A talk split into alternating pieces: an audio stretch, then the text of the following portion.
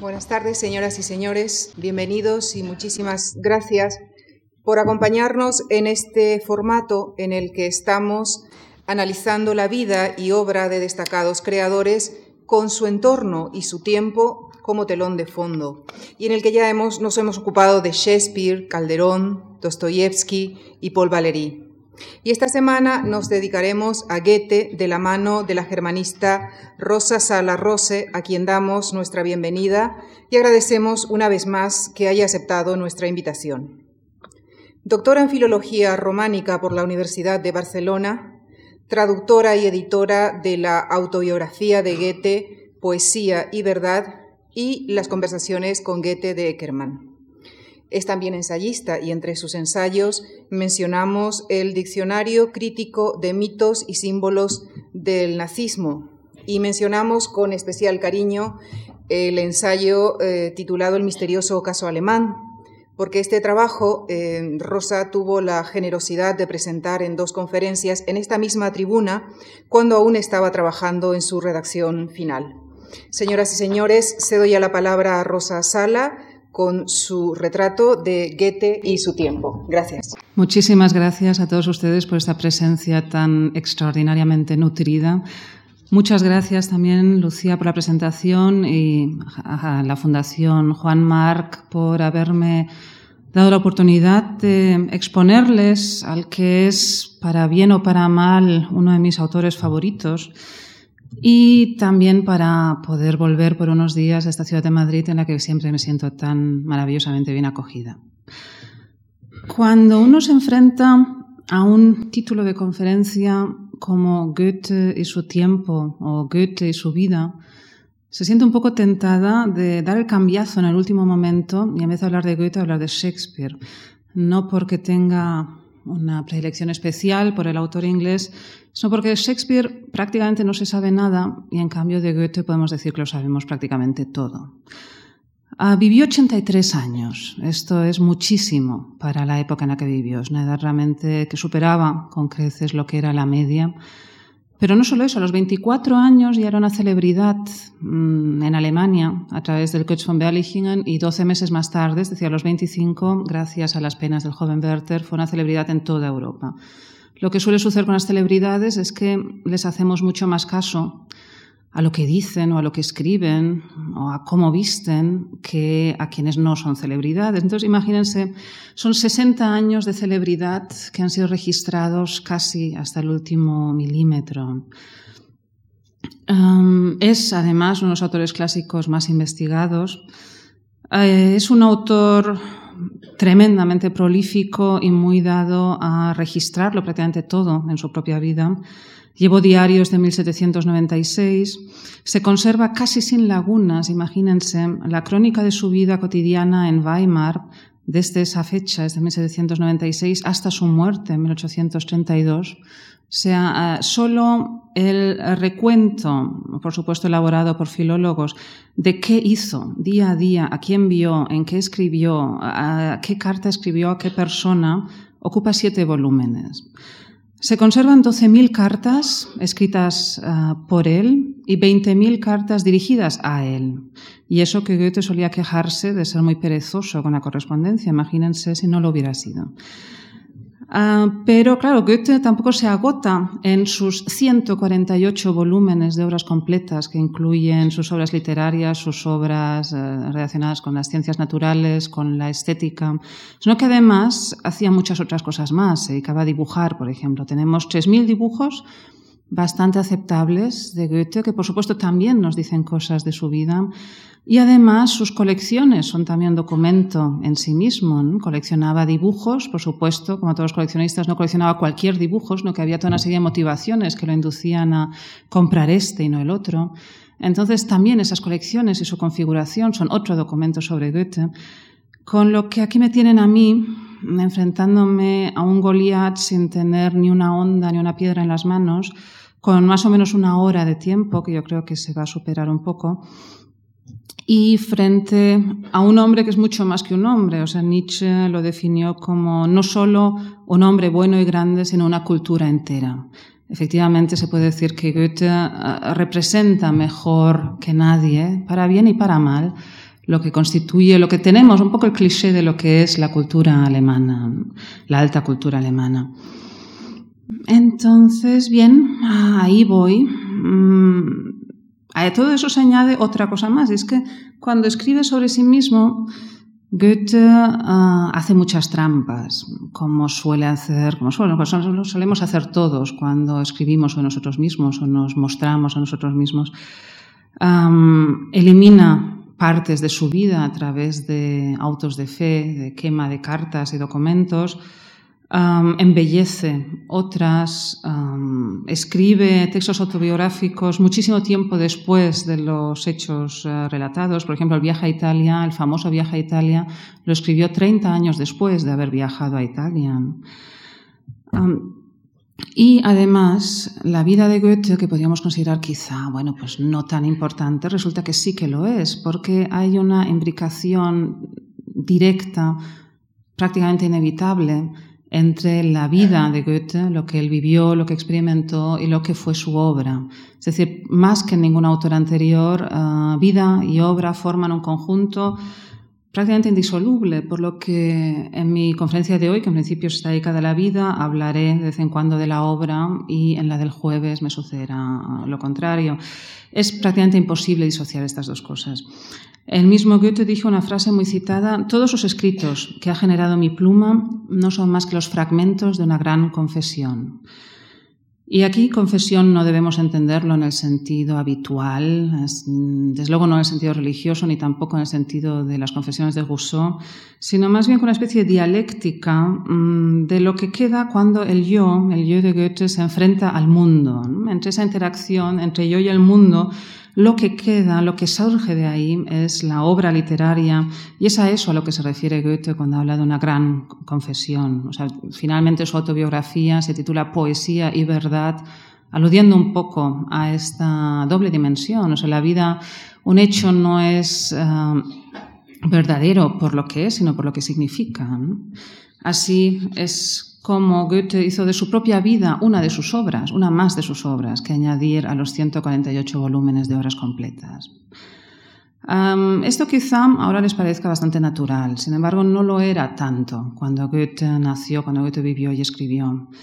Ah, en tiempos de Goethe, mm, los autores no reelaboraban su propia vida ni escribían fragmentos de una gran confesión, sino que solían reelaborar materiales dados de antemano una leyenda, un mito, mm, una historia. Los escritores eran normalmente gente que eh, no hablaban de sí mismos, no escribían por lo menos de sí mismos, escribían de algún tema que intentaban a través de toda una serie de reglas normalmente convertir en una obra literaria. Pero era realmente una especie de producto más o menos desligable, nunca es posible hacerlo de todo, eso está claro, pero más o menos desligable de la trayectoria vital. Pero claro, con el siglo XVIII llegó el asombroso yo burgués, con esta psicología autocomplaciente, y eh, con él también la escritura autobiográfica y con él también esta vinculación entre vida y obra.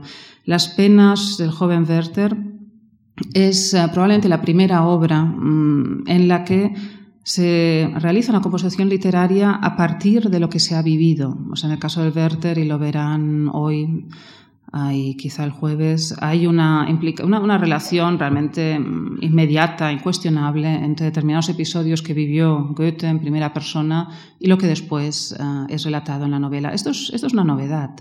Esto no era normal hasta entonces y quizá en parte explique también el enorme éxito que tuvo el Werther. Pero vamos al principio, que como saben ustedes, cuando se trata de vidas es el nacimiento. Goethe nace en 1749 en Frankfurt. Y como la conferencia se llama también Goethe y su tiempo, de vez en cuando voy a hacer un poco algún que otro excurso que permita formarse una idea de cuál es esa Alemania en la que Goethe ve la luz.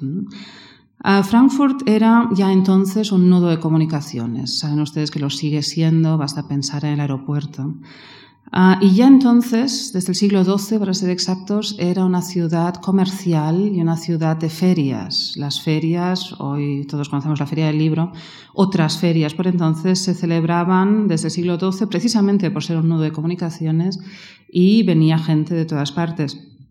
Hay dos pilares mm, prácticamente exclusivos los que se asienta Frankfurt, que es el comercio, que es internacional. Frankfurt comercia en tiempos de Goethe con Inglaterra, con los Países Bajos, y por lo tanto el segundo pilar es la banca, porque para este tipo de comercio internacional hacen falta letras de cambio y bancas y banqueros fiables. No en vano es en Frankfurt donde tiene su origen la famosa saga de banqueros de los Rothschild, de la que seguro que han oído hablar. Además, como anécdota les puedo decir que Frankfurt también es la inventora de los escaparates, lo cual acentúa aún más esta dimensión comercial de la ciudad. A diferencia de otras ciudades alemanas que en el parterre, en la primera planta, tenían una ventanita, en Frankfurt eh, se construyeron arcos en los que se aprovechaban para exponer las mercancías. Esto es claramente el origen del escaparate de hoy. Claro, eso llevó a Goethe a decir que para el de Frankfurt todo es mercancía. Y se pueden imaginar que esto surgiendo de la pluma de Goethe no era necesariamente un elogio, más bien todo lo contrario. Pero además, esto es un aspecto muy importante, Frankfurt eh, era una de las aproximadamente 80 ciudades libres del Reich que había en Alemania. Ah, Alemania, en principio, pertenecía entonces al Sacro Imperio Romano Germánico, pero eso en el fondo, en realidad, no era del todo cierto. O sea, en el papel, sobre el papel, oficialmente era así, pero en la práctica el emperador electo tenía muy poco poder y mm, Alemania estaba fragmentada, lo que hoy llamaríamos Alemania. Está fragmentada en unos 200 territorios más o menos grandes. Uno de ellos es Prusia, otro podía ser Baviera, pero había mucho más pequeños, algunos realmente diminutos. Y la mayoría de estos territorios tenían un mini estado absolutista, con un soberano que los gobernaba a su antojo. Algunos de ellos tenían a un soberano que era un absolutista ilustrado, mm, otros tenían a un auténtico déspota, dependía realmente de, la calaña de los eh, nobles, los aristócratas que estaban al mando en cada uno de los casos. Eso, claro, era un desastre por muchos motivos, entre otros porque el comercio, y eso explica en gran medida también que Alemania se apuntara tarde al carro de la industrialización, el comercio ah, se veía terriblemente entorpecido. Luego hablaremos un poco más de esto, pero había que pagar aranceles para exportar una mercancía de un estadito a otro, aunque fuera una estancia de 20 kilómetros. Había fronteras por todas partes. Las carreteras, al no haber un poder centralizado que las controlara, las carreteras estaban en un estado pésimo. Viajar era tremendamente laborioso. Y por lo tanto, Alemania estaba en, económicamente, eh, les andaba bastante a la zaga a otras naciones europeas. No en lo cultural, mm, en parte gracias a Goethe y en gran medida a partir de Goethe. El padre de Goethe era un ciudadano muy orgulloso de Frankfurt. El padre de Goethe había estudiado jurisprudencia, como también haría su hijo. Era consejero imperial, lo cual suena muy bien, pero es un título sin cargo, es decir, un título que podía utilizar públicamente, pero que no le obligaba a hacer nada y de hecho vivía de rentas y se dedicaba a sus aficiones, algunas de ellas bastante curiosas, como el capricho que tuve, que Goethe describe en Poesía de Verdad, de dedicarse a la cría de los gusanos de seda en el desván de la casa familiar. Pero el padre de Goethe eh, era, como decía, un orgulloso nativo de Frankfurt porque, como muchos alemanes de la época, sobre todo, obviamente, los burgueses, detestaban la aristocracia. El padre de Goethe realmente era, era, odiaba cualquier cosa que sonara corte y aristocracia Em, adoraba la idea de vivir en una ciudad libre, mm, lo cual en el fondo también es una mentira, porque en Frankfurt la palabra libertad siempre lleva equívocos. Eh, Frankfurt era una ciudad libre del Reich, pero en Frankfurt no había libertad alguna. Obtener la ciudadanía era difícil y caro. Los cargos eran vitalicios, eh, el patriciado de Frankfurt, eh, los miembros del patriciado solían ser elegidos a dedo o por herencia, es decir, de padres a hijos. Era un sistema prácticamente de castas, un sistema poco tolerante. Había mm, restricciones para quienes confesaban otra religión, los especialmente afectados eran los judíos. Yo creo que no había otra ciudad en Alemania donde la comunidad judía estuviera en tan malas condiciones y fuera al mismo tiempo tan importante como en Frankfurt.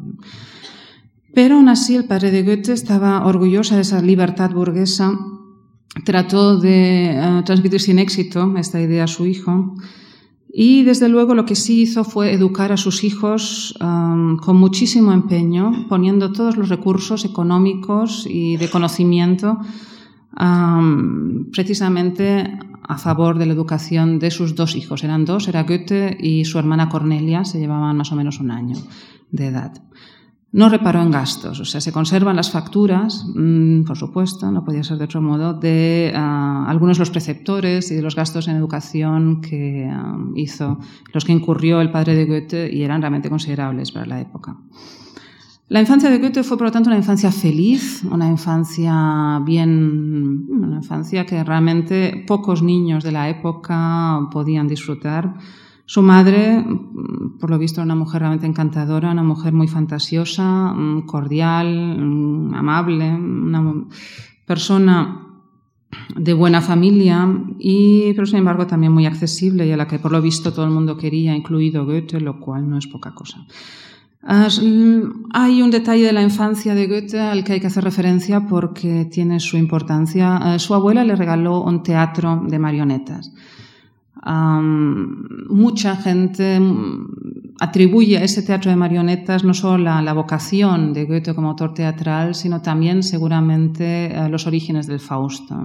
El Fausto era, se conocía como una obra popular, desde luego mucho más simple que lo que después hizo Goethe de él que se representaba ah, normalmente con marionetas eh, por compañías itinerantes que iban de ciudad en ciudad. Es casi seguro que Goethe tuvo ocasión de ver unas cuantas representaciones del, Fausto primitivo en teatros de marionetas y se sabe, nos lo cuenta él mismo en Poesía Verdad, que él era aficionado a hacer pequeñas escenificaciones con este teatrito. Ah, una de las primeras grandes impresiones, y también esto lo menciono porque es importante, ah, en el joven Goethe, seis años, fue el terremoto de Lisboa de 1755, que no solo impresionó a Goethe, mm, sino, saben ustedes, a Voltaire y a Rousseau y otros muchos pensadores europeos.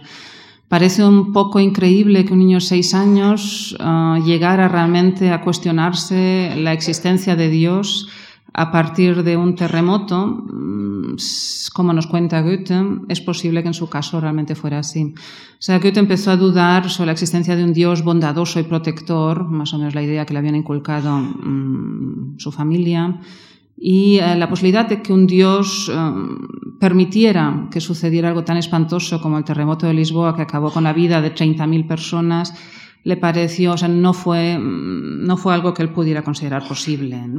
Ahí empieza muy pronto ya sus dudas respecto a la religión cristiana, es un aspecto importante. Más adelante las intensificaría al encapricharse de la idea de estudiar hebreo y como el padre de Goethe hacía cualquier cosa que quisiera su hijo para la educación, le consiguió efectivamente un pastor protestante que lo introdujo en la complicada lengua hebrea y allí Goethe empezó a darse cuenta de que ah, los pasajes bíblicos tienen varias interpretaciones. Y según las, mm, em, hay, estudios teológicos alemanes, otros ingleses, que llegaban a conclusiones muy distintas.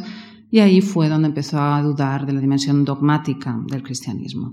Eso ah, va a tener mucha importancia en su obra posterior. El pequeño Goethe, ahora ya no tan pequeño, 16 años, llega a Leipzig en 1765, frente a Frankfurt, que en el fondo ah, era una ciudad provinciana, a pesar de todo lo que he dicho anteriormente, y basada casi exclusivamente en, lo comercial, o sea, una ciudad apta para vender libros, pero no tanto para escribirlos.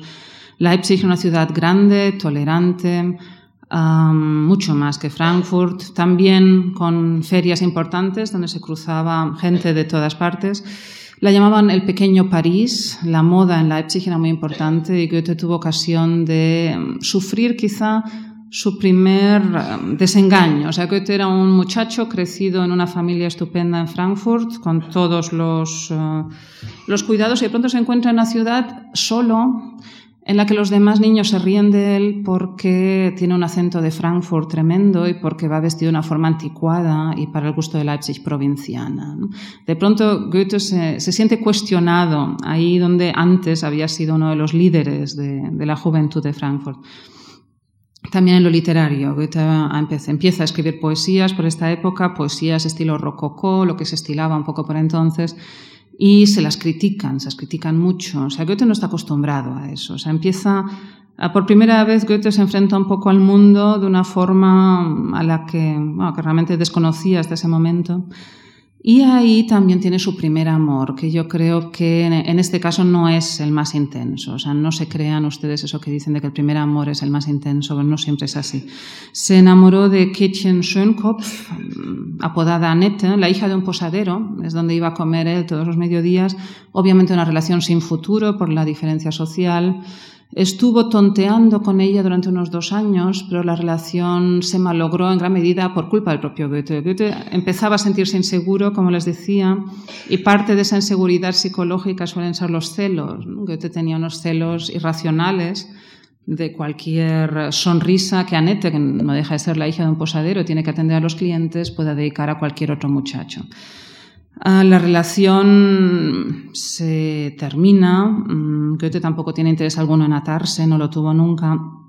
Y Leipzig, aparte de por esta pequeña historia amorosa, la, inauguración del Eros goetheano, que va a dar para mucho, entra en contacto por primera vez con Oeser. Oeser no nos interesa más que por el hecho de que había sido maestro de Winkelmann y fue él el que, además de darle clases de dibujo a Goethe, Ah, le comunicó por primera vez la famosa idea de la noble sencillez y serena grandeza que va a marcar el clasicismo, o mejor dicho, el neoclasicismo alemán. Ah, bien, ah, Leipzig entra en, en Leipzig, Goethe entra en crisis, en una crisis acompañada de una enfermedad, al parecer tuberculosis, y efectúa uno de sus primeros autos de fe, quema todo lo que había escrito hasta entonces. es una casualidad que hayamos conservado algunos de los poemas rococó que dedicó a Annette. Y profunda, por lo visto, gravemente enfermo, regresa a Frankfurt en 1768, un poco con el rabo entre las piernas, porque no ha terminado sus estudios de jurisprudencia, regresa enfermo, um, se ha encontrado con que ser, estar solo en un mundo hostil no es tan divertido como pensaba y estos dos años que va a pasar en Frankfurt, enfermo, bajo los cuidados de la casa familiar, van a ser muy importantes para su obra futura. No se preocupen si ven que me estoy demorando un poco más en el joven Goethe, porque soy de la opinión de que el joven Goethe hasta los 25 años es también el Goethe más importante. Y uh, es posible bien, que me acelere un poquito más cuando lleguemos a, a la edad más avanzada. Bien, regresa enfermo a Frankfurt y ahí entra en contacto con el pietismo. Ojalá pudiera yo ahora extenderme un poco y hablar desde el pietismo. Uh, entra en contacto con el pietismo por, a través de Susana von Klettenberg, una amiga de la familia. Y el pietismo es muy importante porque es una, una derivación de um, una especie de movimiento casi sectario que nace dentro del seno de la ortodoxia luterana y que eh, espera un contacto directo con Dios sin intermediarios teológicos. Um, el pietismo um, consiste básicamente en el autoanálisis y esto va a ser muy importante para el desarrollo del subjetivismo en la literatura alemana.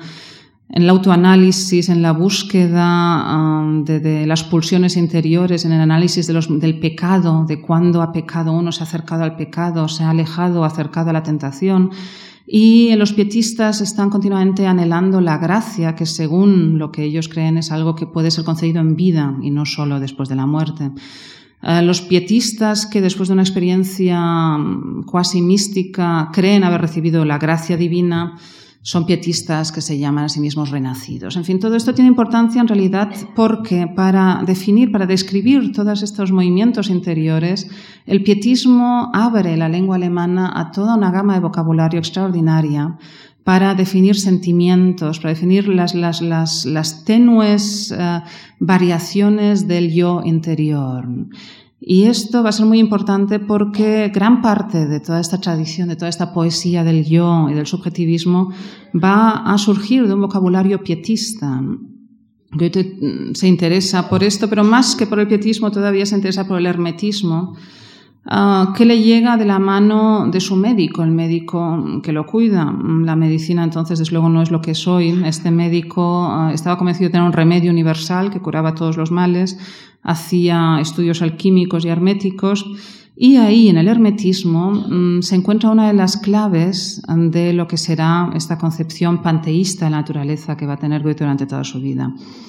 El hermetismo finalmente ofrece una alternativa a la visión exclusivamente científica o exclusivamente religiosa del mundo sin invalidarlas. O sea, en el fondo, en algunos casos las, pero en principio no tiene por qué invalidarlas. Es una especie de visión complementaria, por lo tanto más o menos tolerada. Y el hermetismo lo que postula es que todo está relacionado con todo, la analogía entes, el macrocosmos y el microcosmos está relacionado, etcétera, todas estas cosas. El pulso de la vida, según el hermetismo, es la concentración y la expansión. Esto van a ser dos ideas fundamentales para el pensamiento, para la cosmovisión de Goethe. Uno puede combinar, por lo tanto, la voluntad de ser uno mismo y al mismo tiempo la apertura al todo porque eh, si la naturaleza y el hombre están vinculados, el hombre es mucho más grande de lo que pudiera pensar porque es parte de esa inmensidad de la naturaleza. Y al revés, también a la naturaleza le corresponde un papel que va mucho más allá del mero decorado, que es el que había tenido en gran medida en la literatura y en la pintura de la época. La naturaleza es algo que se puede vivir, que se puede sentir y la que somos formamos parte. Puede que estas ideas les parezca, les suenen muy de nuestro tiempo, efectivamente así es, pero no lo eran, no lo eran en absoluto. Ah, por lo menos no era en absoluto moneda común en tiempos de Goethe.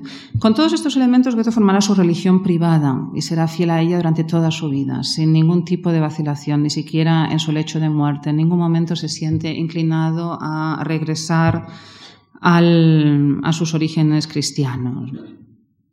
Después de, este intermedio, importante intermedio en Frankfurt, se pueden ustedes imaginar que todas estas ideas herméticas acabarán yendo a parar al Fausto, al Fausto que también intenta aproximarse al conocimiento de la naturaleza a través de la magia y a través de saberes herméticos.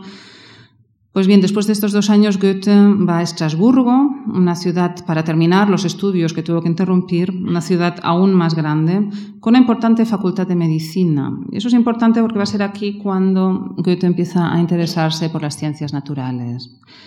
Goethe, curiosamente, después de haber hecho un papel no demasiado bueno en Leipzig y de haber estado enfermito durante dos años, supongo que algo que no acaba de casar con la idea que él quería tener de sí mismo, decide endurecerse en Estrasburgo. Esto me parece bastante curioso.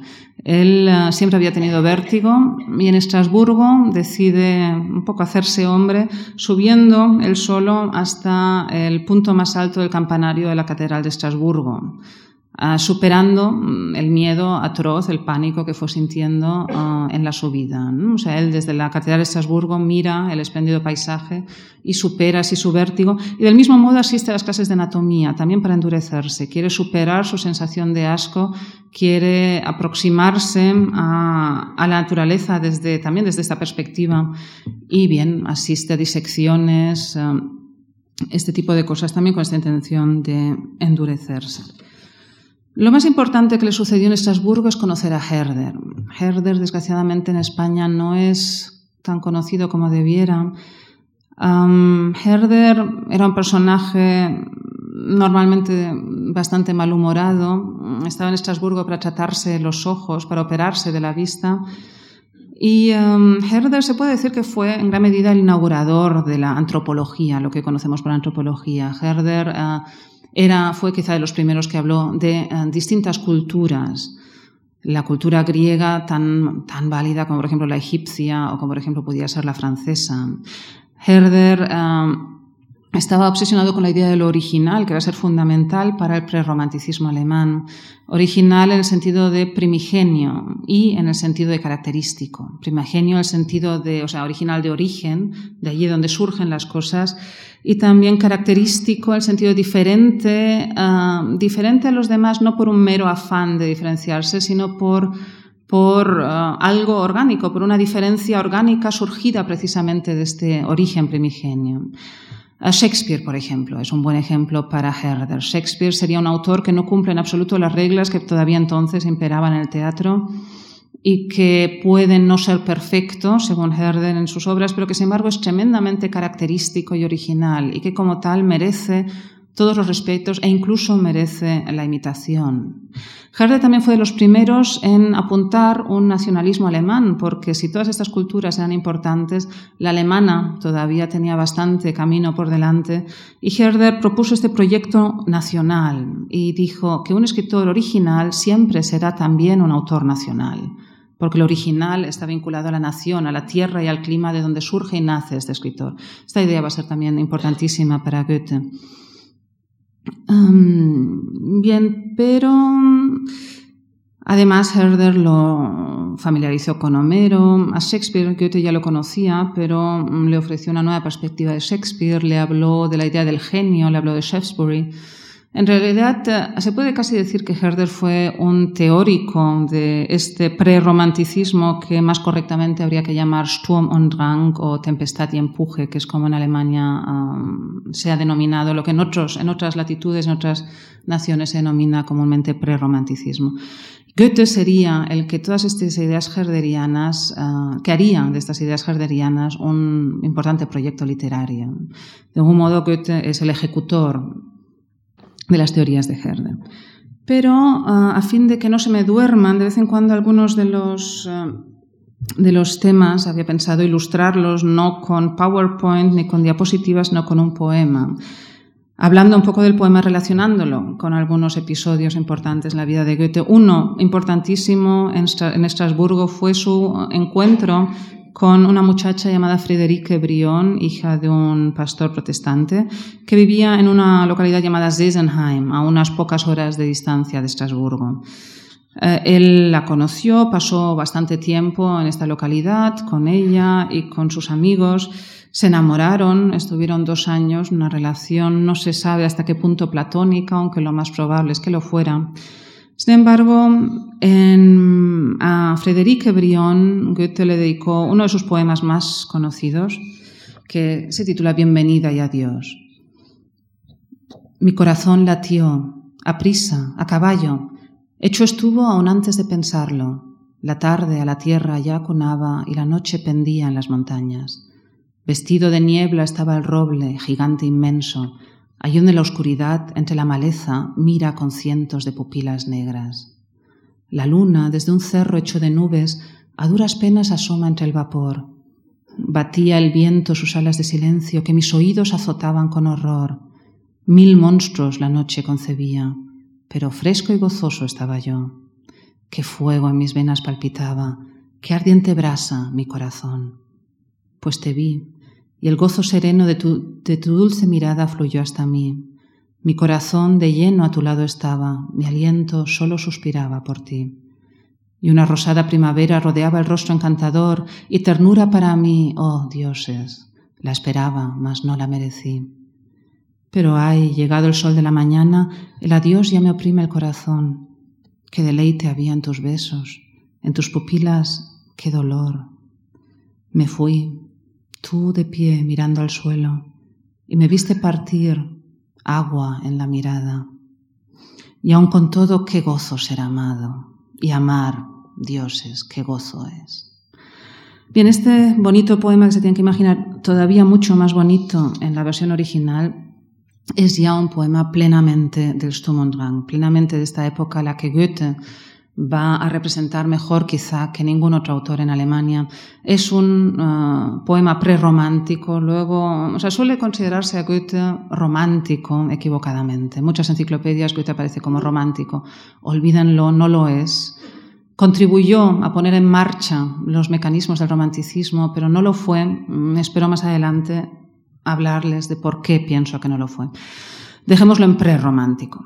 Bien, en este poema ven ustedes cómo la naturaleza ha dejado de ser, desde luego, un escenario. Naturaleza es ah, algo sentido a través del yo lírico, de este muchacho que sube, que se monta al caballo y en una cabalgada de cinco horas, que es la distancia que había entre Estrasburgo y Sissenheim, va corriendo a ver a la amada en un, en un arrebato esta época del Sturm und Drang es época de arrebatos, de impulsos. El yo hace lo que quiere, el yo es un yo de acción, el yo. Por lo menos esa era un poco la fantasía de estos autores de Sturm und Drang. Efectivamente, Goethe escribió este poema inspirándose en una cabalgada, una cabalgata cabalgada nocturna improvisada a Sesenheim, a este lugar donde le esperaba a Frédéric Brion, y uh, a un encuentro que necesariamente tuvo que ser breve. Nos podemos imaginar que arrancó a Frederique de su habitación, se encontraron inesperadamente un rato y luego él tuvo que volver a tomar el caballo y cabalgar de nuevo cinco horas hasta regresar. Um, ella se queda agua en la mirada um, ante la despedida Y no se sabe, algunos críticos dicen que sí, este poema anticipó lo que realmente sucedió, porque eso mismo es lo que hizo Goethe. Después de unos dos años de relación, aprovechando que Frederique estaba enferma, Goethe se fue, no solo se fue a Estrasburgo, sino que se fue de nuevo a Frankfurt sin despedirse. Esto es una característica típica de Goethe. Goethe va a hacer esto muchísimas veces en su vida. El irse sin despedirse, el dejar a, amadas en, plena relación amorosa, en plena fantasía, en plena fantasía platónica probablemente, para marcharse y desvincularse de las posibles ataduras que esta relación estaba empezando a, traer consigo. Ah, el caso es que mm, Goethe escribe sobre esta separación que por primera vez fui culpable. Mm, algunos piensan que lo dice porque por primera vez fue él quien abandonó a una mujer. Otros piensan que quizá mm, no fue tan platónico este acercamiento y por lo tanto podría tal vez haber deshonrado a Frederique, lo cual en esa época en Alemania podía tener consecuencias funestas. Piensen en Margarita de Fausto, la muchacha seducida que mata al bebé recién nacido para evitar la vergüenza, es ah, descubierta, encarcelada y ejecutada. Esto era un destino que no era nada novelesco, sucedía, estaba sucediendo. Y Goethe, al regresar a Frankfurt, va a tener la ocasión de vivirlo en sus propias carnes. O sea, él asistirá en directo la ejecución de una infanticida mm, en Frankfurt, en un caso en el que intervino su, familia de juristas, pero esto nos lo vamos a reservar mm, para el jueves, cuando les hable del Werther mm, y de Fausto. Pero es muy posible que este sentimiento de culpabilidad que sintió, sobre todo al recibir la carta desgarradora de Frederique después de esta huida hacia adelante, este sentimiento de culpa, el que se proyectó en gran medida en la figura del Fausto. de algún modo, Goethe empieza siempre, mm, hay cierto grado de identificación de Goethe con sus personajes. Porque tanto Frederique como la Margarita del Fausto representan todo aquello a lo que tanto Goethe como su reflejo fáustico tienen que renunciar si quieren llevar la vida que quieren llevar y sobre todo escribir las obras que quieran escribir. Mm, la pobre Frederica quedó atrás, rechazó en adelante todas las propuestas de matrimonio y dijo en una ocasión que quien ha sido amada por Goethe ya no puede amar a nadie más. Bien, Goethe efectivamente tuvo siempre buena mano con las mujeres. En Frankfurt eh, eh, vivió los cuatro años probablemente más aburridos de su vida, pero al mismo tiempo los cuatro años más eh, fructíferos, más mágicos de toda su obra. Fueron años los que creó cosas maravillosas. O sea, uno realmente se pregunta cómo pudo ser, cómo es posible que un muchacho tan joven, o sea, de apenas 21, 22 años, llegara a desarrollar una creatividad tan extraordinaria. Nunca volvió a tenerla igual, ya se lo advierto, por eso quizá vale la pena demorarse un poco más en el Goethe joven. Sin embargo, es profundamente infeliz, detesta Frankfurt, no sabe muy bien lo que quiere hacer y sobre todo, y eso es algo que debió torturarle mucho, él no sabe si es un genio. O sea, el momento en que uno acepta la posibilidad de que un artista, sea escritor o sea artista de otro tipo, no es necesariamente alguien que después de aprender unas reglas y practicar un poco y quizá con un poquito de talento crea mm, o produce una obra de arte, sino un genio natural. Eso es una categoría ontológica, o se tiene o no se tiene. Y Goethe no sabía si lo tenía, si era un genio. Desde luego, si Goethe no era un genio, esos genios que le admiraba tanto, un Homero en potencia, un Shakespeare, Goethe no tenía prácticamente ninguna razón para vivir. Entonces, es esta época de dudas en la que el propio Goethe duda también muchísimo de su propia calidad literaria de lo que está haciendo. Aún así crea, seguramente para ponerse a prueba, para ver hasta dónde puede llegar. Se plantea sin cesar en qué consiste la productividad creativa y mientras tanto sigue detestando Frankfurt. Siempre detestó Frankfurt. De hecho, Frankfurt también lo detesta a él. O sea, si se fijan ustedes, si han estado alguna vez en Weimar, verá verán que Weimar es, toda ella una ciudad para fetichistas, o sea, está llena de uh, memorabilia goetheana, casas museo, las tiendas de souvenir venden bustos de Goethe. O sea, uh, realmente si uno no se, no encariñado un poco con Goethe o con su obra antes de ir a Weimar, lo más probable es que acabe odiándolo. Eh, Frankfurt es todo lo contrario. Frankfurt, a pesar de ser la casa natal, o la ciudad natal, perdón, del escritor, tardó muchísimos años en hacerle un monumento y cuando por fin lo hicieron, un monumento espantoso, a mediados del siglo XIX, este monumento fue dando tumbos porque en realidad nadie quería ponerlo en ningún sitio. O sea, fue, estuvo una vez en una plaza, otra vez en un parque. Ahora más o menos parece que se le ha encontrado un lugar adecuado. Pero Frankfurt eh, fue un poco como el Lübeck de Thomas Mann, ¿no? Fue un, odio uh, mutuo que sintieron. Para Goethe, filósofos de Frankfurt siempre eran unos simples comerciales. Y escribió, Frankfurt seguirá siendo el nido. Ya sabemos que cualquier persona mmm, con ciertas ambiciones en la vida siente deseos de abandonar el nido. Claro, el nido no es nada halagüeño para ciudad como Frankfurt. Es bueno para empollar polluelos. De hecho, él empolló polluelos fantásticos en esta ciudad. Empolló el Fausto, empolló el Götz von Berlichingen. Pero por lo demás, siempre será una cueva, un simple agujero. Que Dios me saque de esta miseria. Hay que decir también que por muy bien que le fueran las cosas, Goethe siempre tenía ese talento especial que tienen tantos escritores de amargárselas con cavilaciones varias de, esta índole, por ejemplo. O sea, Goethe y la felicidad eran realmente incompatibles. Incluso ya viejo, Goethe dijo que en toda su vida quizá, quizá había sido feliz apenas cuatro meses, posiblemente cuatro meses italianos. Um, en esta nueva etapa en Frankfurt tan productiva entra también en contacto con, en alemán, la Empfindsamkeit, un círculo de personas devotas de esta nueva corriente Mm, podríamos traducir como literatura sentimental, y que en el fondo es uh, un pietismo secularizado. Les había hablado antes del pietismo y de cómo abre toda esta, todo este maravilloso mundo de, de, adjetivos y de vocabulario adecuado para la expresión de los sentimientos, unas herramientas fundamentales para lo que será el romanticismo.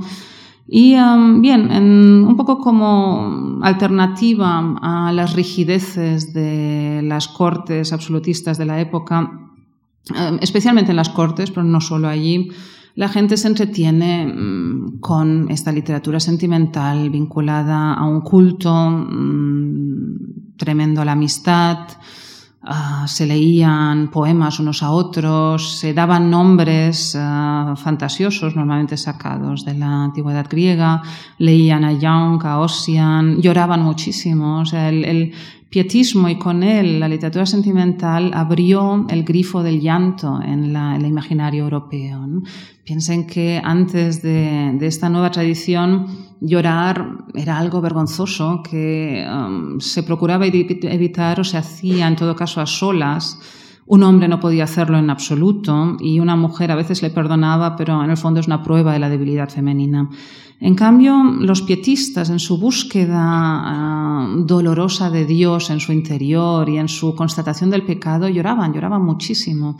Y este llanto desmedido, muy superior al que uh, pudiéramos, las lágrimas que podíamos derribar hoy en día por iguales circunstancias, pasó a toda esta tradición de la literatura sentimental. Y uh, les voy a leer un poco como ejemplo de lo que era eso, una carta que le envió una de estas mujeres pietistas del Círculo de Frankfurt a la que fue después la esposa de Herder. La esposa de Herder tenía el sobrenombre Psique y este fragmento dice así, Oh, mi psique, nuestras primeras miradas fueron amor y este amor vinculará para siempre nuestros corazones.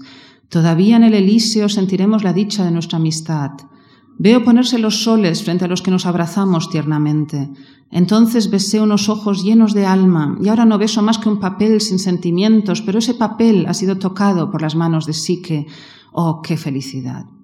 Bien, um, si, el, si, han leído el Werther y el Werther les parece cursi, compárenlo con esto y se darán cuenta de cómo el Werther saca realmente, las penas del joven Werther, saca lo mejor de esta tradición sentimental en las cartas, uh, cartas significativamente que componen esta novela.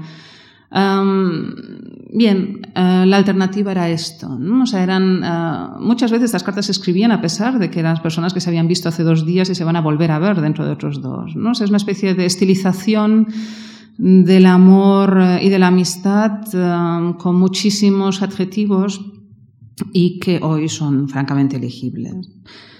Bien, aburrido como estaba en ese nido bueno para empollar polluelos que era Frankfurt, uh, Goethe le hizo caso a una insistencia de su padre y fue a una localidad no demasiado lejana llamada Wetzlar, mm, en la que se encontraba el Tribunal de la Cámara Imperial. No había nada mejor que el Tribunal de la Cámara Imperial, es decir, más o menos no los tribunales que tenía el Sacro Imperio, para demostrar a cualquiera hasta qué punto el Sacro Imperio estaba prácticamente acabado. Era un Kafka habría escrito cosas maravillosas sobre este lugar. Era de buen tono para los juristas de la época haber estado allí, pero um, en una ciudad en la que la quinta parte de los habitantes se dedicaban a alimentar de un modo u otro como escribientes o como fuera este tribunal, los procesos duraban una eternidad, era prácticamente imposible llegar vivo a la culminación de un proceso que uno mismo hubiera iniciado. O sea, evidentemente este tribunal estaba para los mm, incontables conflictos que se producían entre los distintos estados o entre las ciudades libres imperiales, etcétera, y que se supone que quedaban bajo la autoridad del emperador, del Sacro Imperio.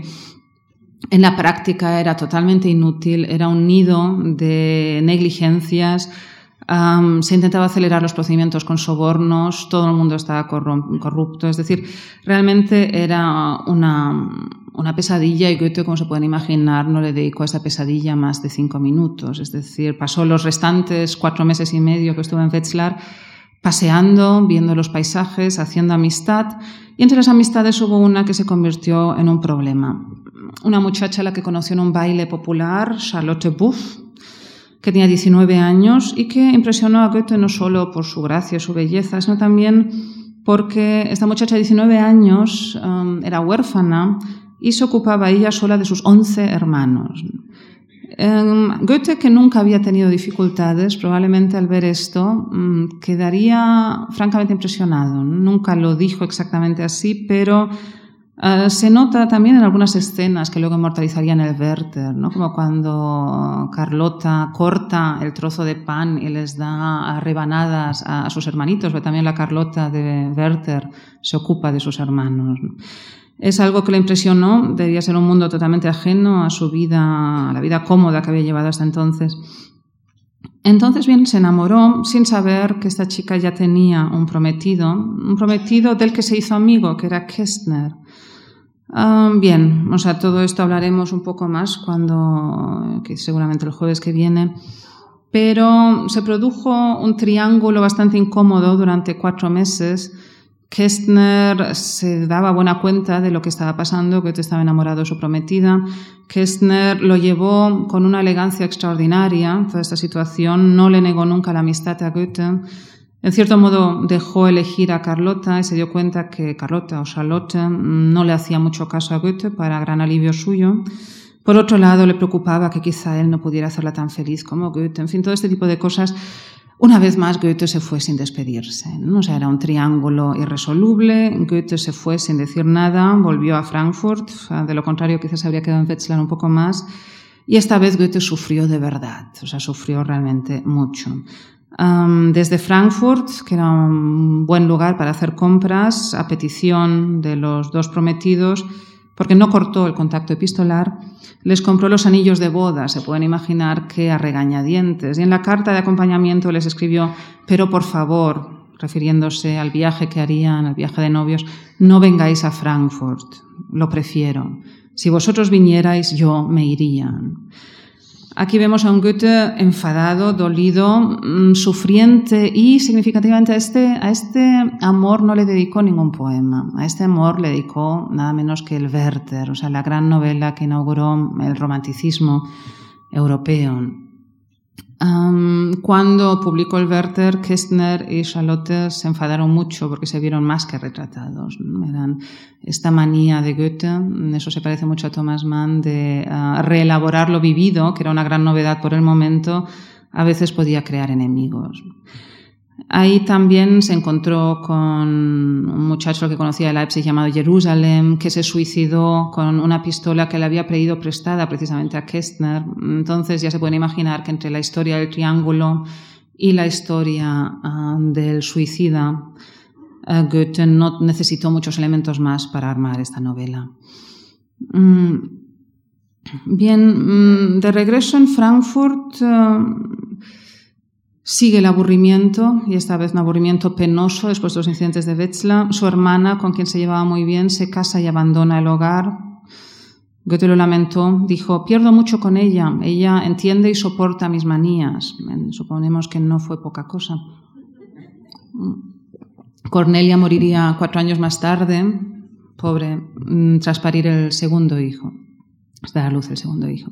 Goethe se siente solo, pero Goethe solo es extraordinariamente productivo. Como les decía, estos eran los años dorados de su productividad, los años en los que, según cuenta en Poesía y Verdad, y esta vez dice realmente la verdad, porque se conserva una hoja en la que se aprecia muy claramente, eran los años en los que en plena noche se despertaba con una idea en la cabeza y sin molestarse en encender la vela, ah, que era algo laborioso, se iba a su, a su mesa, a su escritorio, mojaba a ciegas la pluma en la tinta y todavía obnubilado por el sueño escribía lo que se le había ocurrido, que a veces eran poemas enteros. Ah, cuesta creer cuando uno lee poesía de verdad y yo no me lo creería si no fuera porque, como les decía, en los archivos que lo conservan absolutamente todo, sobre Goethe prácticamente todo, hay una hoja de esta época en la que claramente el poema está escrito en diagonal, ah, de forma irregular, incluso hay una palabra en la que Goethe obviamente escribió en la mesa, porque ya no está en el papel. O sea, este fue efectivamente uno de estos poemas escritos a oscuras. Una, una época extraordinaria de creatividad que ya no volvería nunca más del mismo modo. En esta época, en 1774, escribe una oda dedicada a Prometeo, que es muy importante también para entender el universo mental de Goethe y por lo tanto les voy a hablar un poco más de ella. Ah, esta vez la traducción no es mía, es de Adán Kovacs. No os la leo entera porque es bastante larga, pero los párrafos quizá que nos interesan más. O sea, antes debo aclarar quizá que no es el Prometeo um, que quizá tenemos en la cabeza a partir de Esquilo, sino mm, Goethe apela aquí a una tradición distinta de Ovidio y Horacio, en la que Prometeo es un creador de hombres, una especie de creador, de segundo dios, ¿no? de creador en miniatura. Ya Shaftesbury había aludido a Prometeo precisamente en este sentido, definiéndolo como second maker, al poeta también, con second maker como Prometeo. Bien, uh, Goethe escribe, honrarte yo, o sea, es Prometeo dirigiéndose a Zeus. Honrarte yo, ¿por qué? ¿Has calmado el sufrimiento de quien vive abrumado? ¿Has enjugado las lágrimas de la persona angustiada? ¿No me han forjado y hecho hombre el tiempo todopoderoso y el eterno destino, que son amos tan míos como tuyos? ¿Creías acaso que debía odiar la vida? Aquí estoy, formando a hombres a mi semejanza e imagen, a una estirpe que se me parezca, que sufra, que llore, que goce y se alegre, y que como yo no te respete. Bien, Prometeo dirigiéndose a Zeus, que es el padre de los dioses, se pueden ustedes imaginar el potencial de rebeldía que hay en esta oda y también el escándalo que esta oda podía llegar a producir en un, en un país. Bueno, o sea, no hace falta pensar mucho para establecer una analogía entre Zeus y el dios cristiano. Otros la ven más entre Goethe y su propio padre. Yo creo que no son interpretaciones incompatibles. Pero vemos aquí a la extraordinaria ambición de esta nueva forma de artista que ha surgido en esta época, esta idea del genio, mm, el genio que desafía a los dioses, el genio que, eh, que no los respeta siquiera, lo cual, bueno, Goethe siempre respetó más o menos al dios cristiano, aunque no creyera en él, pero mm, era realmente una oda um, atrevida. Goethe siempre tuvo una relación difícil con ella, de hecho no la publicó hasta bastante tarde. Se dio a conocer por la indiscreción de un amigo, es una larga historia, pero uh, en sus obras completas siempre añade otra oda que es casi complementaria, que es eh, el himno a Ganímedes, un himno en el que canta a la disolución del hombre en la naturaleza, a la renuncia de toda identidad individual, es decir, justamente todo lo contrario.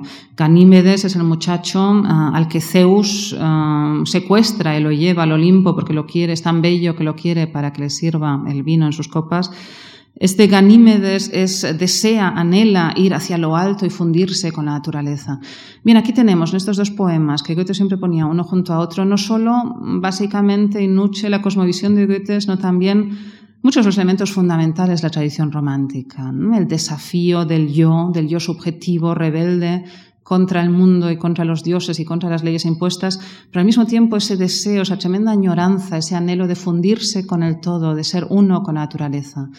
Esto lo tenemos ya en estos dos poemas que Goethe con veintipocos años supo intuir, captando de una forma asombrosa el espíritu de su tiempo.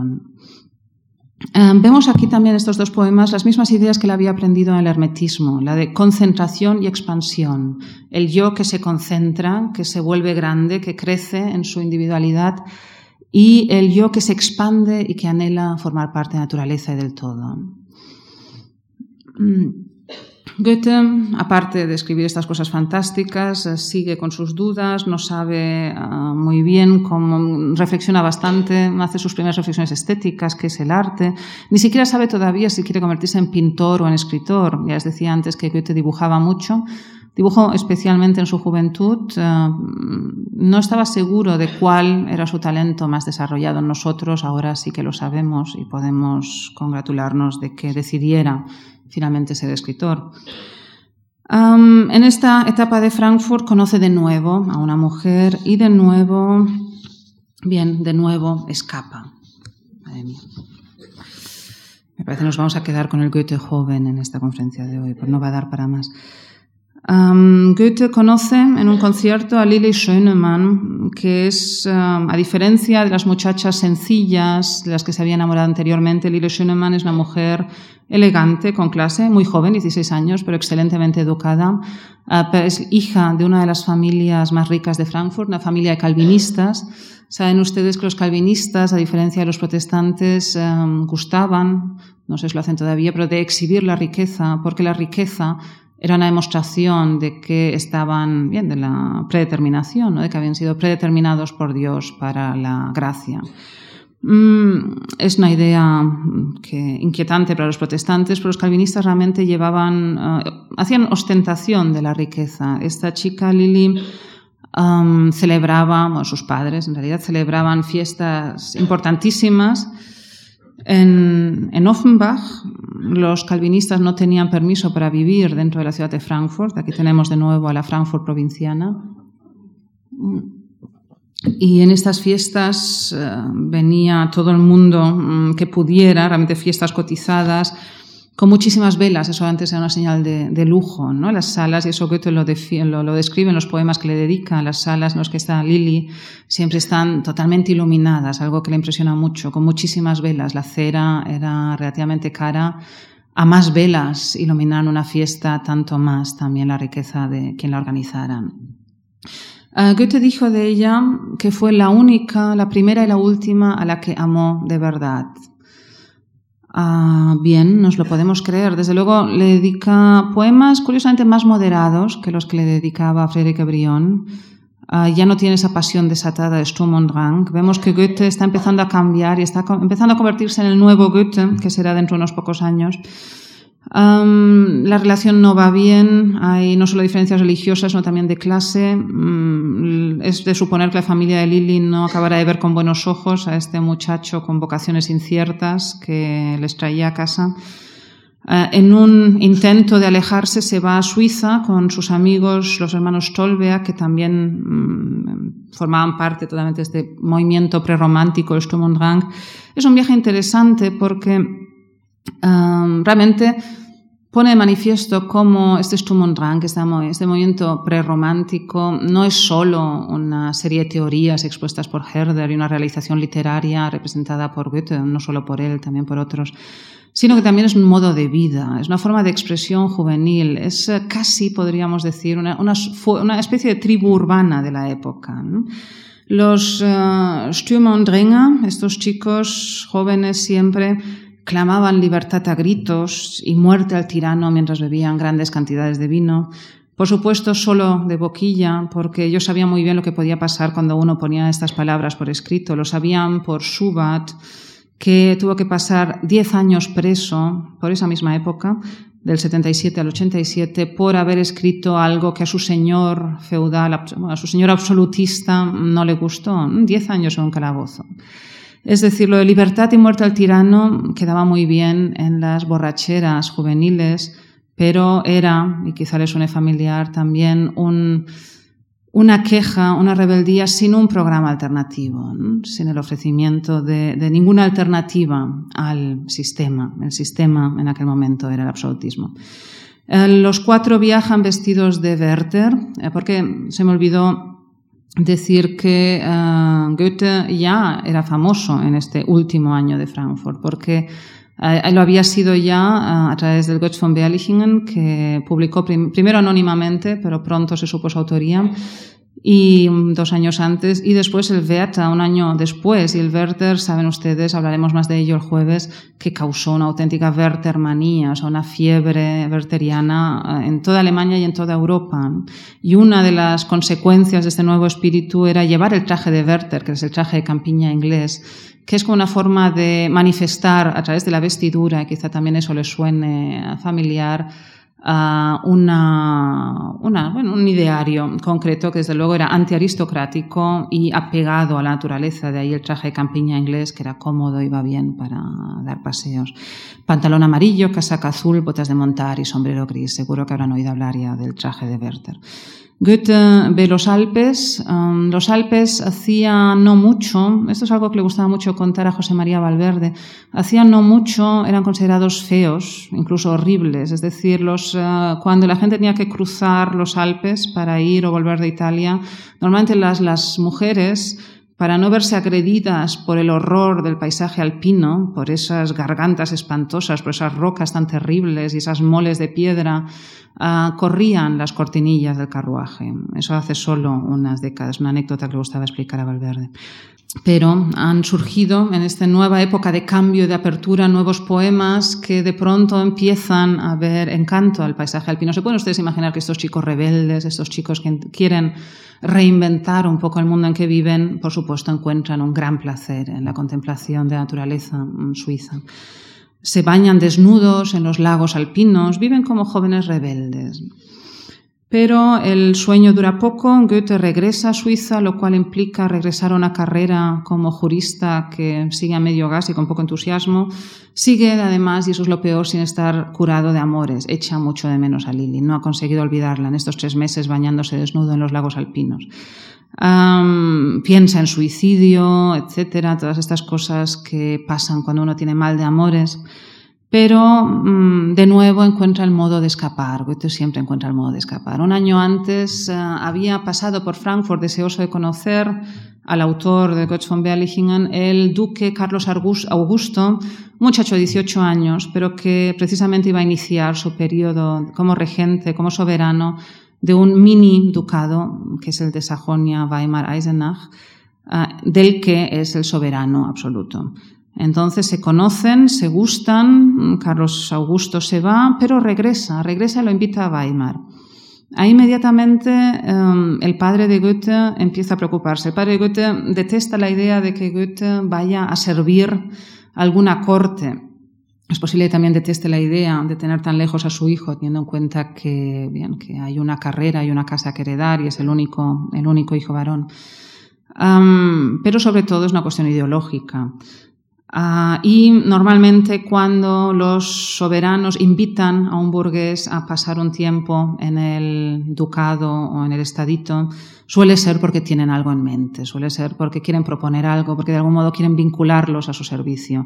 Eso el padre Goethe lo sabía muy bien y como la carroza que se supone que lo tenía que ir a buscar tarda en llegar, intenta persuadir a su hijo para que haga, o sea, ya, que ve que tiene que marcharse y que, en fin, que no va a haber otra, intenta persuadirlo para que haga por fin el famoso viaje a Italia que él mismo realizó en su juventud y que le recomienda encarecidamente. Así que Goethe efectivamente toma otra carroza y va hacia el sur y después de una, en fin, al final resulta que se entera de que la carroza ha llegado con retraso, pero ha llegado, entonces da media vuelta, casi en la frontera, bueno, no, no tanto, en Heidelberg en realidad, da la vuelta para regresar otra vez a Frankfurt. Y en ese segundo viaje en la carroza a través de Frankfurt ve al pasar, nos lo cuenta en Poesía y Verdad, la casa de Lili Schönemann, ve su ventana iluminada y ahí empieza una nueva etapa, empieza un nuevo Goethe.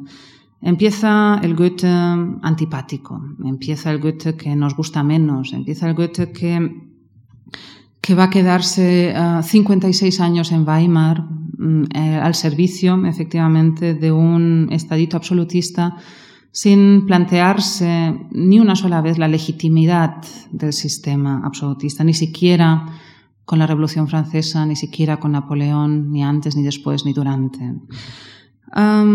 llevo un buen rato hablando. Mm, me quedan un montón de páginas que no voy a leer como si se tratara de una entrada de la espasa.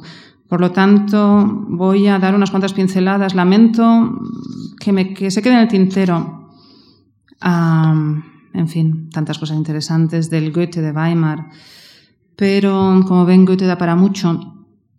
Sí que me gustaría hablarles de, bien, de Goethe en, un poco el, pensamiento político que no es político de Goethe, precisamente porque pienso que es importante, porque forma parte de ese otro Goethe que ya no es rebelde, que ya no canta ni clama la muerte al tirano, que no era más que una frase en el fondo en sus labios. cuando después de bastantes años de hacer de ministro en el archiducado de Weimar y dejar prácticamente de lado la escritura, llega la Revolución Francesa, Goethe al principio apenas habla de ella, a pesar de que, claro, como ministro de un Estado absolutista tenía, eh, tenía necesariamente que estar bien informado. No le habla tampoco al archiduque, es como si el tema le inquietara y como si no hubiera encontrado todavía la forma de enfrentarse a eso que para él es una catástrofe natural. O sea, él compara la Revolución Francesa con el terremoto del famoso terremoto de Lisboa. Por supuesto, alguien que compara una revolución con un terremoto es alguien que no tiene realmente lo que consideraríamos sentido de la política, porque son dos cosas realmente distintas. el Goethe creyó siempre, quizá en parte un poco como respuesta al padre, por aquello de matar al padre, por creer lo que el padre no creía, Goethe creyó siempre que el absolutismo es un sistema ah, que está bien, es lo que hay, es casi, casi eh, lo habría definido seguramente también como una ley natural. Él siempre creyó que se puede establecer una feliz alianza entre nobles y súbditos. El problema, según él, y el problema que también aquejó a Francia y que, y que mm, provocó el estallido de la Revolución Francesa, es eh, bueno que los soberanos, los nobles, se corrompen y no se portan bien y no hacen caso y no atienden bien a sus súbditos, entonces estos se enfadan y entonces pasan estas cosas, pero en realidad Ah, si todos hacen lo que tienen que hacer, es decir, los súbditos obedecer y los nobles hacerlo lo mejor posible, no hay ningún motivo para que surja una revolución ni para que ah, haya catástrofes naturales como la Revolución Francesa. Goethe nunca creyó que la masa en aquellos tiempos no se decía todavía die Masse sino die Menge, pero el sentido es mm, parecido, quizá la multitud. Nunca creyó que ah, la multitud tuviera discernimiento suficiente para tomar decisiones políticas para el bien común. Bien, dice cosas como que las revueltas revolucionarias las clases inferiores son una consecuencia de la injusticia de las superiores.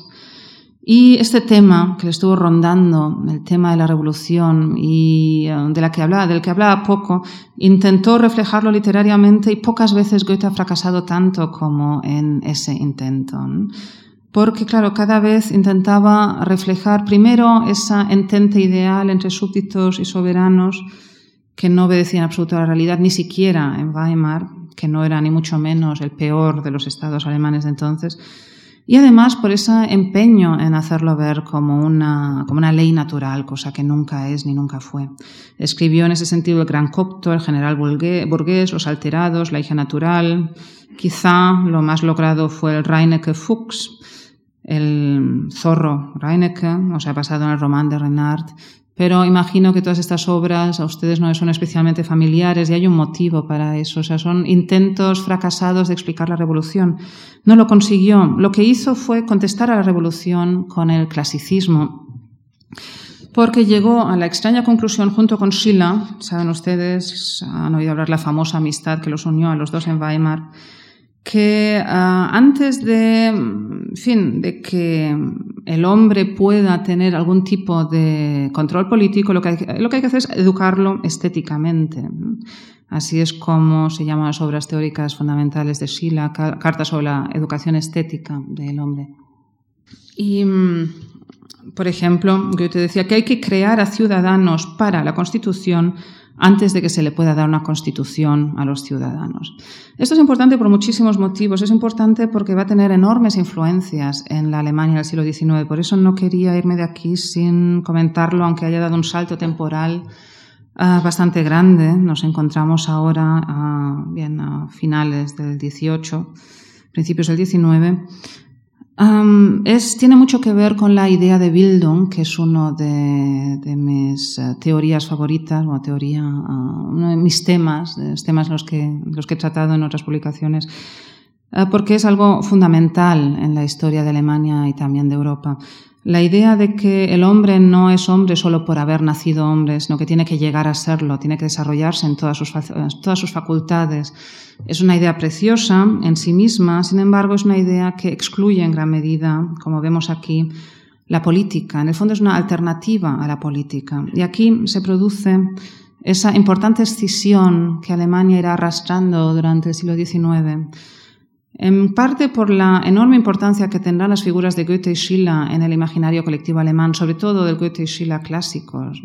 En el transcurso del XIX, esta alternativa a la revolución que consiste en educar bien a los ciudadanos antes de darles poder, bien, claro, alejó en gran medida a, por lo menos a determinada, determinada parte de la burguesía alemana, la alta burguesía, la burguesía educada, y como saben fue muy importante en Alemania, del pensamiento político. Mm, el, también tiene que ver con esto, con este clasicismo de Goethe y Schiller y su peso en la tradición literaria, que Alemania, por ejemplo, no tuviera un realismo hasta muy tarde. Un realismo, saben ustedes que el realismo es la literatura de lo social, la literatura de la crítica, la literatura del análisis, lo que está pasando entre la gente, entre las personas, no entre las leyes naturales.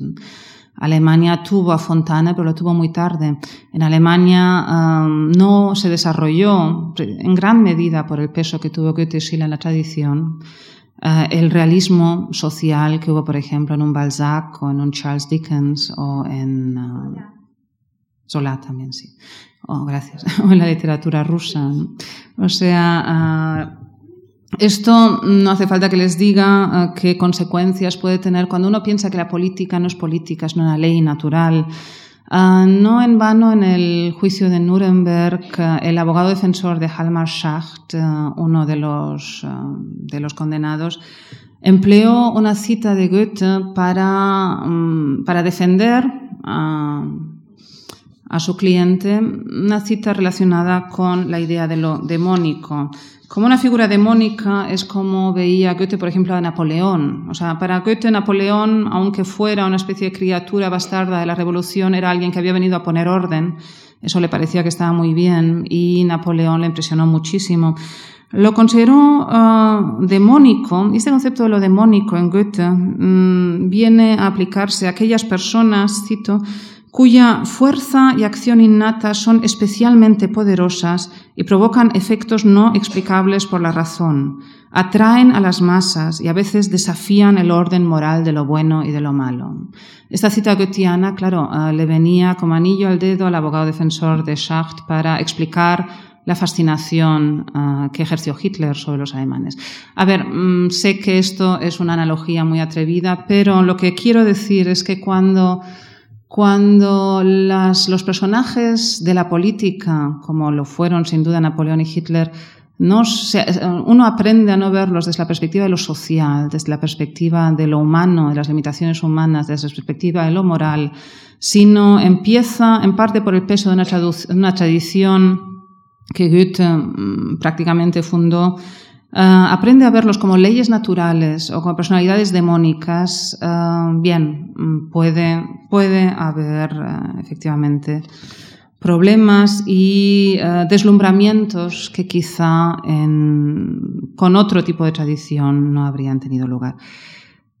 bien, con esta reflexión, es más una reflexión, no os lo tomen todo al pie de la letra, pero con esta reflexión final creo que después de una hora y cuarto podemos dar por terminada la conferencia y lamentar todo lo que no les he contado, que es muchísimo. Muchas gracias.